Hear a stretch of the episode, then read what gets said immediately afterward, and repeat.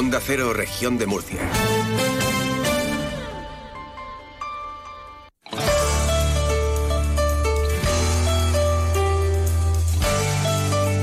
Región de Murcia en la Onda. Maripaz Martínez.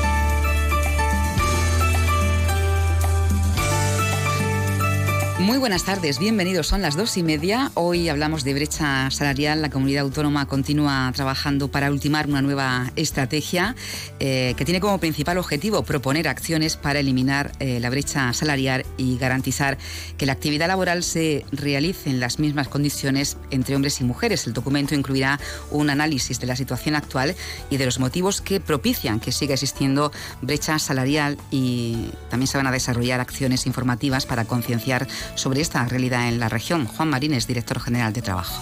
Desde el Gobierno regional se trabaja para acabar con la segregación ocupacional y que las mujeres no encuentren dificultades para ocupar posiciones de liderazgo y cargos de responsabilidad, apostando por el diálogo social y trabajando en pro de la igualdad para acabar con la diferencia entre el salario de una mujer y un hombre respecto al mismo puesto de trabajo. A todo esto, la vicesecretaria general y portavoz del PSOE en la región, Carmina Fernández, ha asegurado que esta comunidad autónoma necesita un gobierno regional que tenga como prioridad la igualdad laboral entre hombres y mujeres, como lo hace el de España. Asegura que la región necesita un gobierno que priorice esta igualdad laboral. En la región de Murcia, la precariedad laboral que sufren las mujeres es mucho mayor que en el resto de España. Las mujeres cobramos al año cerca de 5.500 euros de media menos que los hombres por el mismo trabajo lo que nos sitúa a la cola del país. Esto sigue pasando porque las mujeres seguimos teniendo peores contratos temporales y a tiempo parcial, y porque seguimos asumiendo el peso de los cuidados familiares, entre otros motivos. Las mujeres de la región sufrimos una doble desigualdad. Por un lado, respecto a los hombres, debido a esta brecha de género, y por otro, respecto a otras comunidades autónomas, porque tenemos uno de los peores salarios en este país. Necesitamos un gobierno regional que se marque como prioridad la igualdad laboral entre hombres y mujeres, como lo es para el gobierno de España. Pero lamentablemente, en la región de Murcia, esta no es la prioridad, porque López Miras cede a las exigencias de Vox, su socio de gobierno, que niega esta realidad a pesar de los datos que son incuestionables. Hoy, 22 de febrero, es el Día Europeo por la Igualdad Salarial. Enseguida estamos hablando con la secretaria de Mujer del sindicato UGT. Antes les contamos también que a las 3 de la tarde eh, la Virgen de la Fuensanta inicia la romería desde el santuario hasta la ciudad de Murcia. La Concejalía de Seguridad Ciudadana y Emergencias ha puesto en marcha un dispositivo especial para garantizar la seguridad y la movilidad de los vecinos hasta su llegada esta tarde a la Catedral de Murcia, que está prevista sobre las 8 de la tarde. Cerca de 100 agentes de policía local, protección civil y bomberos trabajan en este dispositivo.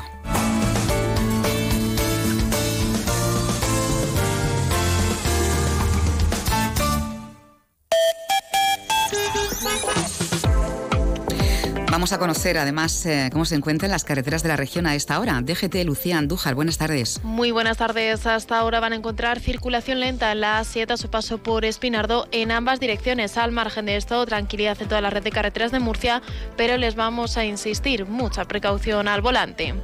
Tenemos a esta hora 27 grados en la ciudad de Murcia.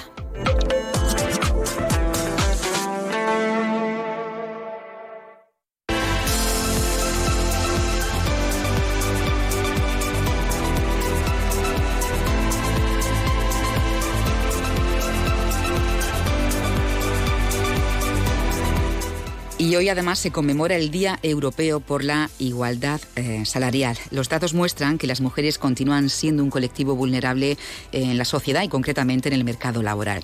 La región de Murcia es la cuarta comunidad autónoma por detrás de Canarias, Baleares y Extremadura con la menor brecha salarial con una diferencia del 21,9% en detrimento de las mujeres. El último informe del sindicato UGT destaca que las mujeres perciben de media una quinta parte menos de salario que los hombres. Eh, hablamos de este tema con la secretaria de Mujer del sindicato UGT. Ana Barquero, buenas tardes.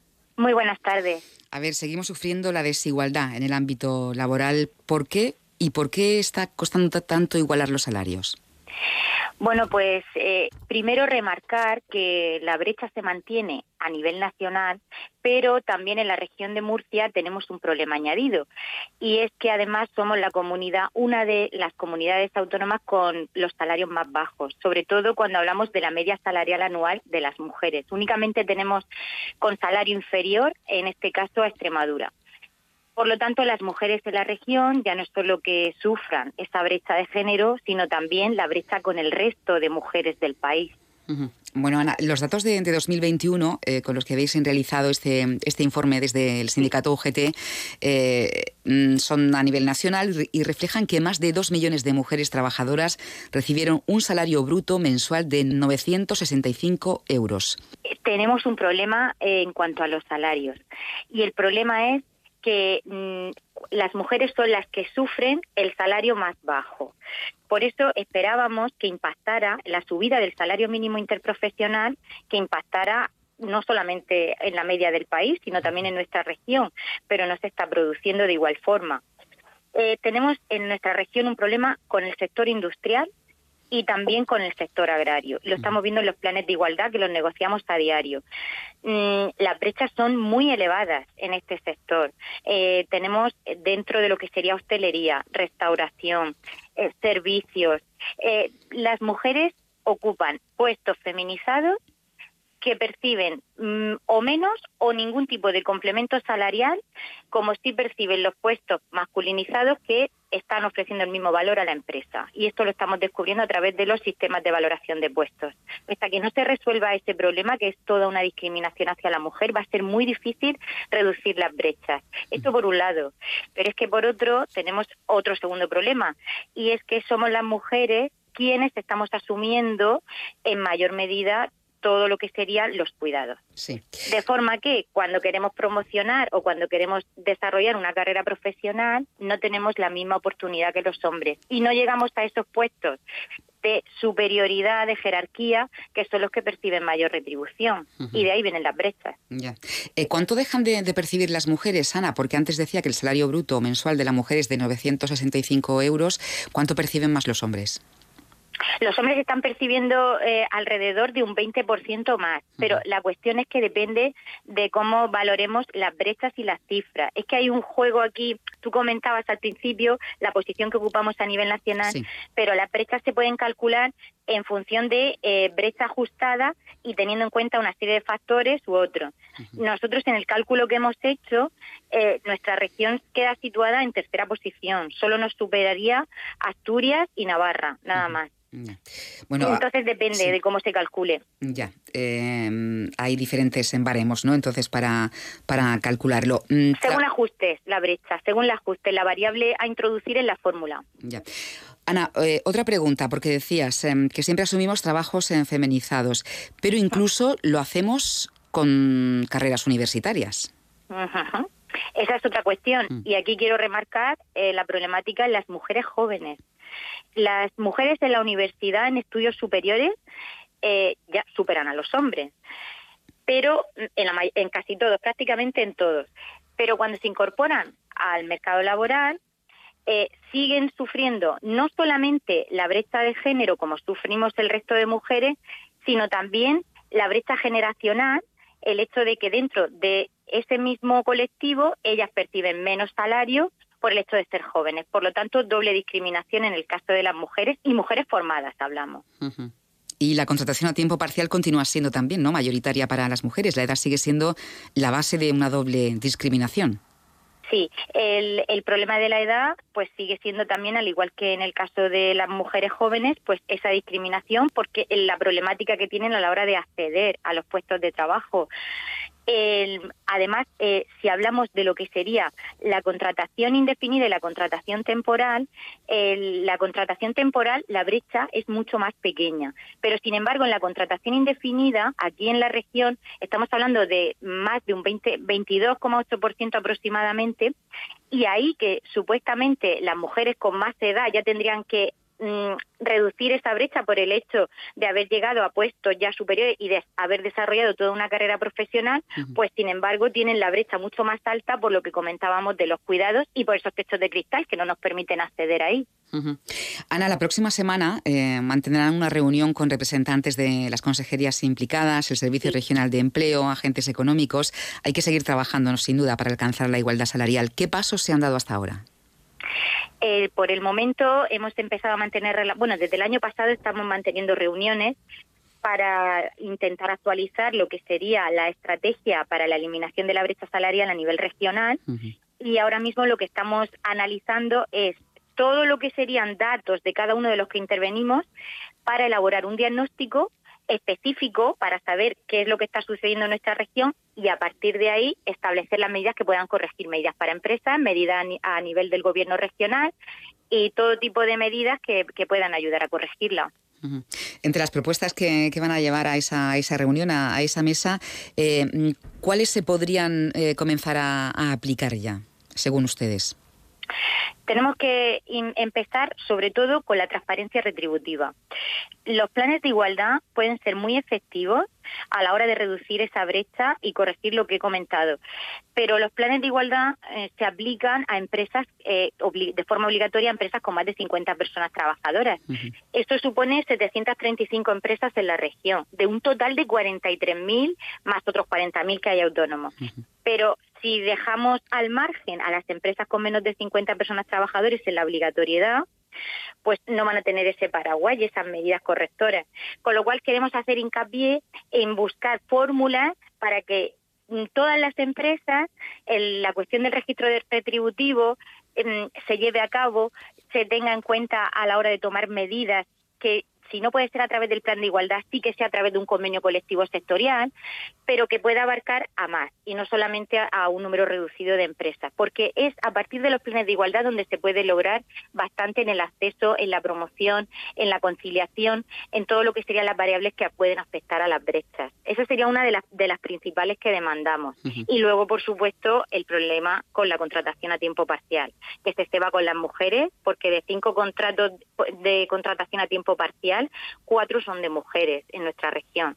Con lo cual mm, tenemos ahí ese problema también, añadido a que ya no son solo las destinatarias de un salario mínimo interprofesional en muchos sectores, sino que además lo que se les ofrece es un contrato que ellas no desean, no es voluntario por su parte, lo aceptan porque no tienen otra alternativa y es un salario ínfimo. Entonces hay que actuar desde esos dos puntos de vista. Pues en dos sectores en los que más se produce esa desigualdad salarial, el sector industrial y el agrario. Esperemos que de esa reunión de la próxima semana eh, salgan medidas, pasos importantes para igualar el sueldo entre hombres y mujeres, una desigualdad que seguimos sin entender. Gracias, Ana. Muchísimas gracias a vosotros.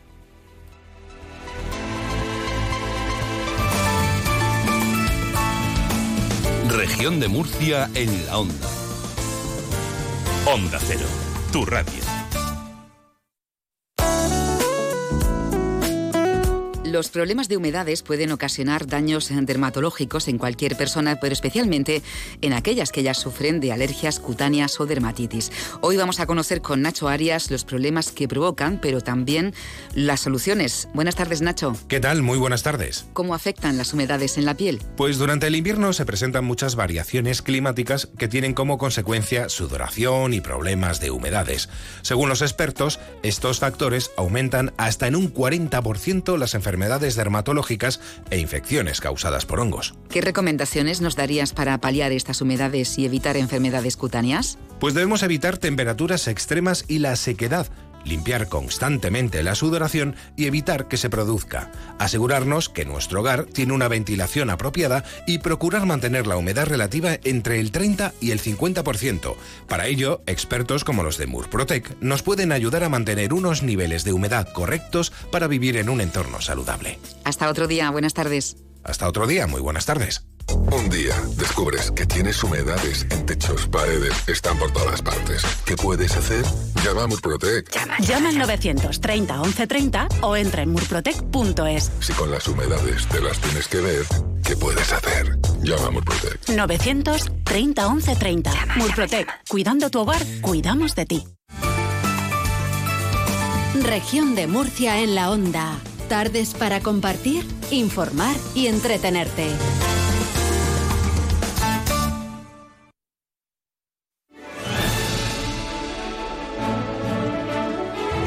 Esto va de cine. Nuestra experta en el séptimo arte, Isabel Durante, nos actualiza las carteleras de la región y nos recomienda los títulos más relevantes de la historia del cine. Esto va de cine. Prepara las palomitas.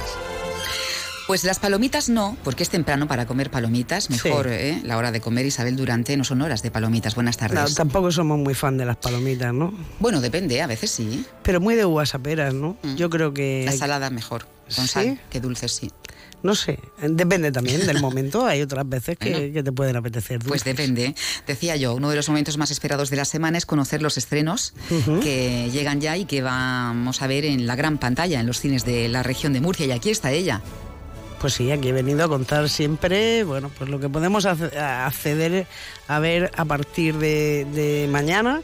Mm, bueno, todos esos estrenos que hay en la cartelera, fantásticos y otros no tan fantásticos, pero bueno, para gustos colores. A ver qué talante trae hoy Durante.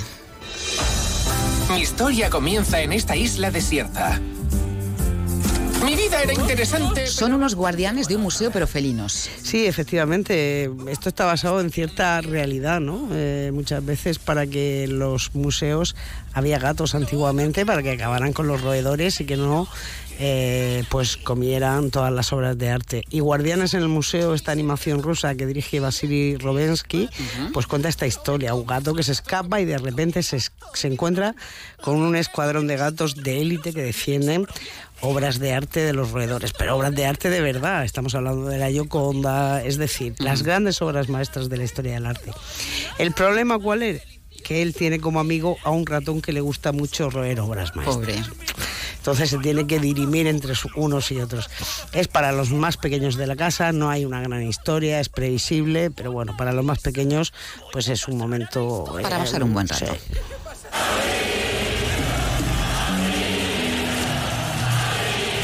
Primero, la pregunta obligada. ¿Dónde te habías metido? ¿Dónde te habías metido, Isabel? Pues eh, La Estrella Azul, una película de Javier Macipe, interpretada por Pepe Lorente, eh, que nos cuenta la historia pues, de un músico español de rock famoso en los años 90. Eh, con problemas pa- con, con- con ciertas sustancias, que decide viajar a Latinoamérica para alejarse de, de esas adicciones y eh, coincide con un cantautor mayor que apenas tiene dinero para sobrevivir, pero que tiene una, una dilatada trayectoria, ¿no? Y claro, pues eso hace que le enseñe muchas cosas sobre la música y también sobre la vida. Es un retrato sobre la admiración, sobre la renuncia, sobre qué es el éxito y lo más importante eh, que podemos conseguir en la vida.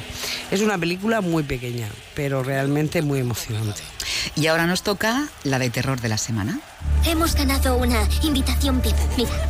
¿De qué vas disfrazado? De adolescente, gilipollas. O sea, de ti. Y como suele suceder, es también una película aburrida de la semana, Horror Park, una película de Simon Saddings que supone el debut, una ópera, en, la ópera prima de este director que coge a Will, a Will Maliden eh, y nos traza una historia bastante a priori eh, terrorífica.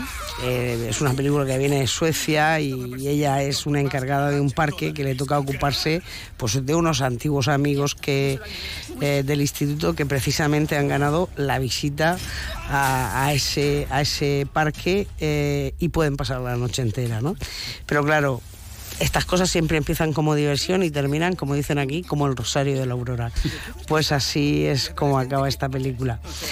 Más de lo mismo, mal hecho, fallido intento de ofrecer terror, profundamente aburrida. Está bien, silencio.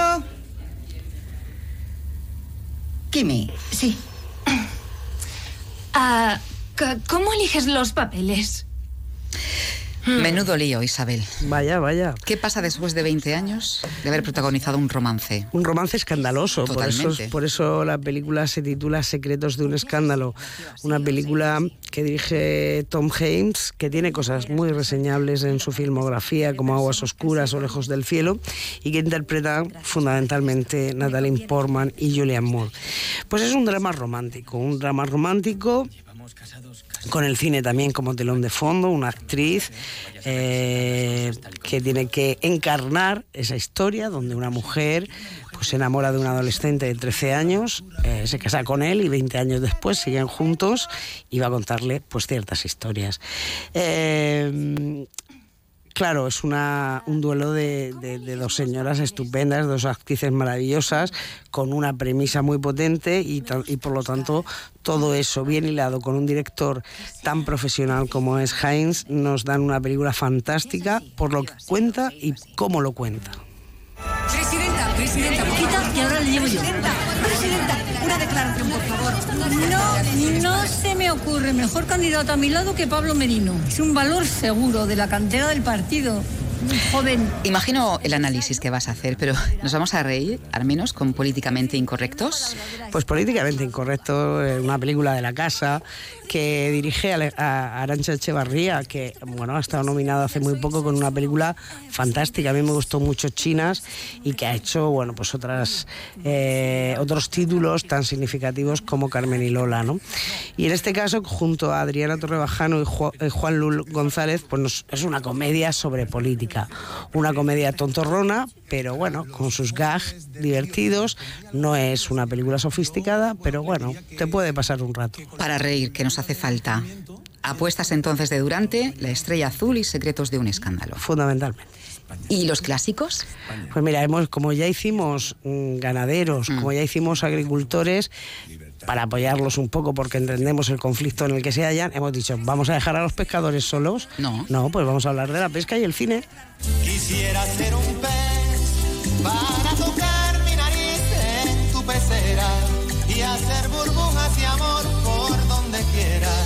Esto va de cine. Pasar la noche en vela, mojado en ti. Mira qué bachata. ¿Eh? ¿Has visto cómo, baila, cómo bailo bachata? Sí, sentada. Sí. Ella me parece mucho, me parece obsceno ya que moverme tanto. Válgame Dios. Oye, ¿has traído títulos? Fantásticos. Que me encantan. Vamos a escuchar el primer clásico. ¡Eh! ¡Tú no eches tanta sal! ¿Cuándo? Sí, lo que tú has dicho, Tomás, estos de hoy son un poco pequeños. Y ahora ven y... Se queda del barco el niño y lo rescatan pues los pescadores. Sí, un barco de rico, porque el niño es un queretino, es un, un niño, bueno, pues absolutamente malcriado que como tú muy bien dices, cae por la borda de su yate y, y, es recogido por un vasco de pesca que no pueden dejarlo en tierra porque tienen la campaña de pesca y con lo cual el niño tendrá que ir a la campaña de pesca con estos pescadores eh, hasta que lo puedan dejar en tierra. Spencer Tracy, fantástico.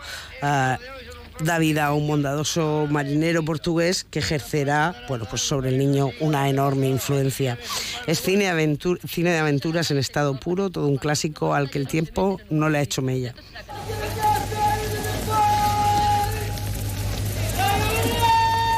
Es la historia de un pescador y su familia, ¿no? Que luchan para liberarse de la explotación de los mayoristas. Sí, La Terra Trema, de Luchino Visconti, una película del, año 48 que pretendía formar parte precisamente de una trilogía sobre la agricultura, la ganadería y la pesca, pero que solo eh, pudo dirigir esta película, uno de los grandes manifiestos del cine neorrealista. Eh, este episodio del mar ambientado en Sicilia y esa lucha de, cómo los mayoristas efectivamente, como tú muy bien decías, explotaban a los pescadores. Es una libre adaptación de una novela de Giovanni Verga y es una película que, donde la conciencia social se respira por todos lados. Me gusta hacerme a la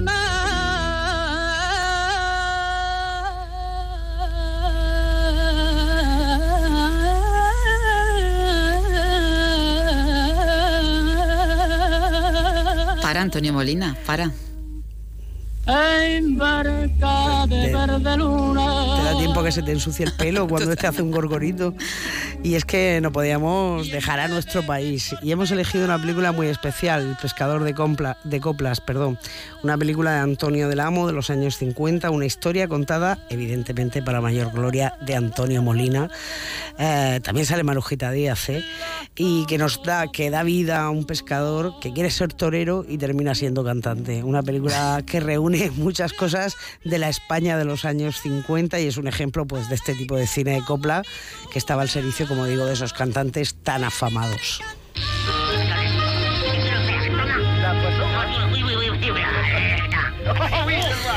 A ver, ¿el protagonista de esta película quería comprar realmente una caña de pescar? Sí, y lo engañan. Lo- bueno, lo engañan. Es que hay un hábil vendedor que le dice, pues cómprate mejor una caña de pescar. Y, y dice él, pero si mi mujer me ha dicho que compre una lavadora. Y dice, ya, pero es que mm, le da el lío, le da la vuelta y al final el tipo se lleva la caña de pescar. Poisson d'Argile, una película de Lis Gerrangier. Es que esto es francés, no es que yo lo haya dicho mal, es que hay que trabarse mucho, ¿sabes? No, si vas a clases de francés, ¿no? Ya no, me lo he dejado. vale, Gilles Rangier. La R hay que hacerla así rara. Vale. Una película también de los años 50 y claro, ¿qué sucede? Que el tipo le ha dicho a su mujer que va a comprarle la lavadora, luego se compra una caña de pescar, que, que él no tiene ni mayor interés en, pesca- en pescar ni nada. Imagínate qué comercial era el otro señor. Y claro, tiene que ir ocultando esa mentira, una mentira tras otra, tras, tras otra, en fin, una película divertida. ¿Os han dicho ya lo que pasó en el último viaje? Sé que sostuvo una terrible lucha con una ballena. Vamos, No podía faltar. No, Es Moby este Dick. Moby Dick es. Yo recomiendo la película y el libro. El libro es una adaptación, o sea, la película es una adaptación de un libro de, Herman, de, Hel- de Herman Melville que se llama como el mismo como el mismo título de la película, Moby Dick, y es una maravilla, ¿no? Y ese comienzo de llamarme Ismael está en la cabeza de todos los que hemos leído y visto la película. Una película que dirige además John Huston. Yo creo que es uno de, de los títulos más destacados de John Huston, una peli de aventuras sensacional sobre ese capitán del barco ballenero que solo quiere cazar como sea Moby Dick, la gran ballena blanca que con la que ya tuvo algún encontronazo y le arrancó una pierna. Eh, un retrato del odio, de la venganza, eh, la esencia del texto está reflejada perfectamente y la Odisea está también urdida, que como digo es uno de los títulos mm, grandes dentro de la filmografía de Houston. Con le nostre reti unite potremo chiudere 10 miglia di mare. ¿Y qué hay del prisionero del mar? Pues una película también de los 50, italiana, de Gilo Pontecorvo, que nos habla pues de en, una puebla- en, una- en un pueblo de la costa italiana, pues un pescador, un pescador que es Yves Montan, nada más y nada menos, eh, decide romper las normas porque necesita pescar para alimentar a su familia y ganar dinero, ¿no? Y lo hace con pequeñas bombas que matan a los peces, como te puedes imaginar, pero hay un accidente. Es un guion maravilloso que nos va a entretener desde el minuto uno hasta el final de la película. Hay momentos en que usted me gusta. ¿Mm? ¿Y este es uno de ellos? Sí, debe ser porque Bueno, ¿por qué? Que lo vean. Quien quiera saber por qué, Que vea su juego favorito. su juego favorito. Sí, una película fantástica. Una comedia romántica de los años 60 de ese gran genio que fue Howard Hawks. Una comedia romántica en clave de screenball. Esta, esta, esta comedia locada eh, que, que fue, bueno, pues todo, todo un género dentro de- del devenir eh, hollywoodiense. Rod Hudson, un vendedor de aparejos de pesca de unos grandes almacenes que el tío se cree todo el mundo que es un experto, de hecho escribe libros sobre el tema y todo, pero no tiene ni idea y deciden ir a, a participar en, una, en un concurso de pesca para darle fama al concurso. Divertidísima. Aquí ya no hay nada. Y nuestro último clásico no podía faltar la pesca del salmón en Yemen. Sí, una película de Lars Hallström de 2011 con Ewan McGregor y Emily Blunt, ah, un experto que quiere introducir el salmón en Yemen y sobre esa idea inicial, esa historia inicial, se entrecruzan un montón más de historias fantásticas. Una gran película. Pues que los oyentes elijan estrenos para el fin de semana y si se quieren quedar en casa, recuperar todos estos clásicos, Capitanes Intrépidos, El Pescador de Coplas, Prisionero del Mar. Tú y yo nos vamos, Isabel, mar adentro. Y por fin camino. Que ha de guiar mis pasos. Qué atrevida eres. Noche me espera el amor. Como ya no tengo quien me diga no cantes. Es verdad, es verdad. Y tienes razón. Ay. Bueno, durante eh, la semana que viene más. Oye, que me Ah, ha dado oye, subidón esto, que me voy rockera. Sí, ¿verdad? Sí, es que yo soy rockera, estoy ya de todo lo indie. ¿Te vas. ¿Te vas a Arco? Sí, voy a Arco. Entonces no te tengo. ¿La semana que viene? No, empieza el 3. Ah, es verdad, es verdad. Oye, llega Julia en la onda, adiós. Venga, adiós.